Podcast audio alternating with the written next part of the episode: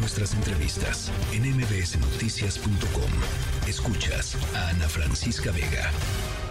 Ahora sí, vamos em, a escuchar a la alcaldesa de... Em, de Chilpancingo, eh, Norma Otilia Hernández, em, pues negando básicamente eh, lo que estaba a la vista de todos, que era pues una ciudad eh, paralizada y personas pues con muchísimo miedo a hacer su vida, ¿no? A hacer su vida cotidiana. Vamos a escuchar a la alcaldesa.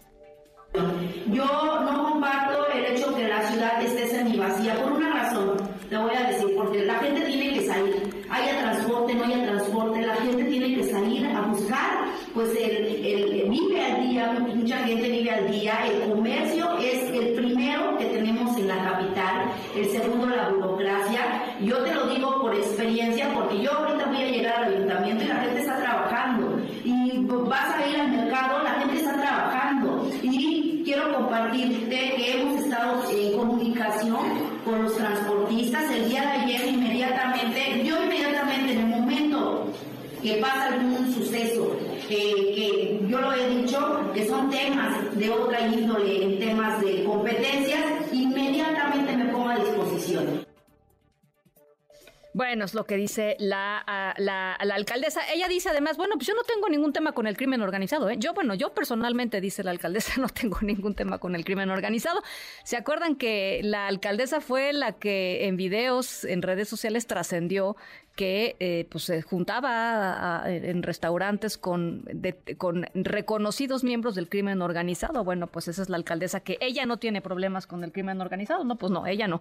Em, en fin, eh, Chilpancingo parece que sí, evidentemente eh, tiene problemas. Ahora sí eh, estamos en condiciones de, de platicar con el presidente de Coparmex allá en Chilpancingo. Iván Salgado, muy buenas tardes.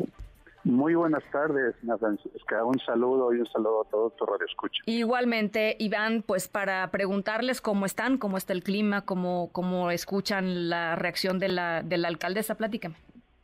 Eh, mira, pues la ciudadanía de Chilpancingo eh, estamos asustados. Eh, lo que nosotros vivimos el día de ayer, todo el día de hoy, eh, esta cuestión de ataque a los transportistas, pues sí nos pone nos pone en alerta, nos pone con todas las medidas de precaución, que implica eh, mover horarios, no abrir puertas de los negocios, pues, buscar salvaguardar la integridad de los trabajadores, de la familia, eh, nos pone eh, en un pánico que no queremos acostumbrarnos, nos pone en, ese estado pues de, de, estar a la expectativa de qué va a pasar, qué va a pasar el otro día, eh, qué pasa si sales a la calle con todo lo que estamos viendo, eh, la, nula movilidad también, eh, vemos como la gente, pues no, hay manera de moverse, los, los trabajadores de nuestros negocios, pues apoyarlos nosotros en el transporte para poder abrir puertas, en fin, es, una, es un ambiente triste, es un ambiente eh, pues que nos pone a pensar en nuevas estrategias también eh, de ventas y para que los, pues, los negocios sigan teniendo un flujo de, economía porque al final muchos de los eh, microempresas pues trabajan al día y, sus ingresos pues van van diario no no queremos cerrar puertas las condiciones pues nos han hecho hacerlo ¿Y en qué, pues, sí, e, en qué, en qué, en qué modifica o en qué impacta eh, la declaración de la, de la alcaldesa o las declaraciones de la alcaldesa o la manera, digamos, en como, como los distintos niveles de gobierno, pongámoslo en eh, así de general, eh, desestiman de alguna manera lo que está ocurriendo en Guerrero. ¿Cómo les impacta a ustedes, Iván?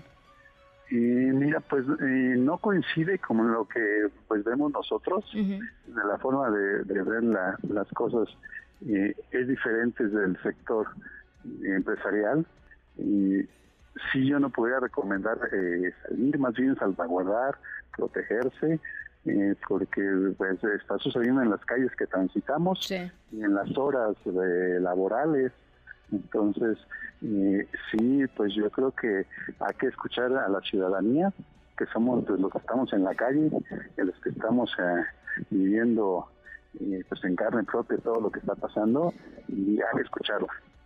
El tema de las extorsiones, ¿qué nos puedes decir al respecto? Y mira, nosotros tenemos reportes de extorsiones telefónicas.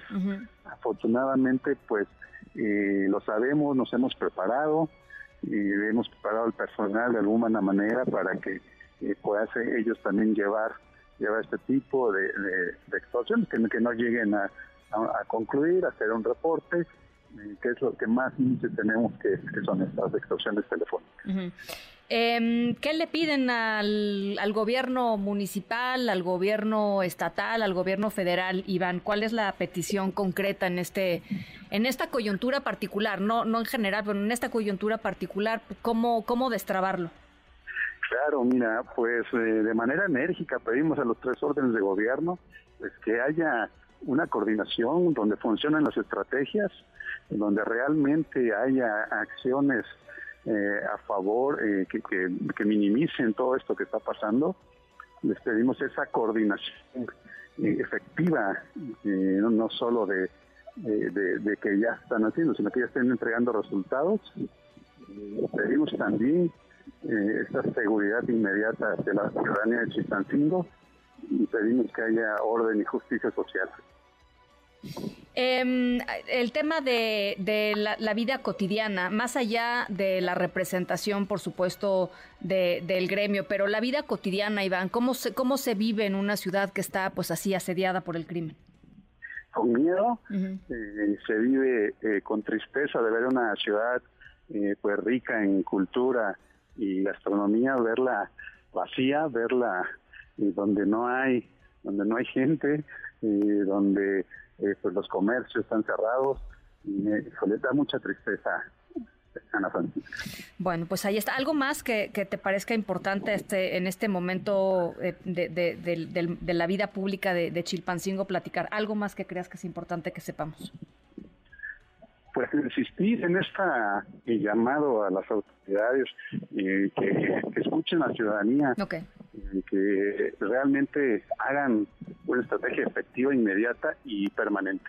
Bueno, pues eh, estamos por supuesto eh, en, ello y gracias por eh, conversar esta tarde con nosotros, Iván. Gracias. Muy buenas tardes. El presidente de la Coparmex allá en Chilpancingo, Iván Salgado Ramírez. Noticias.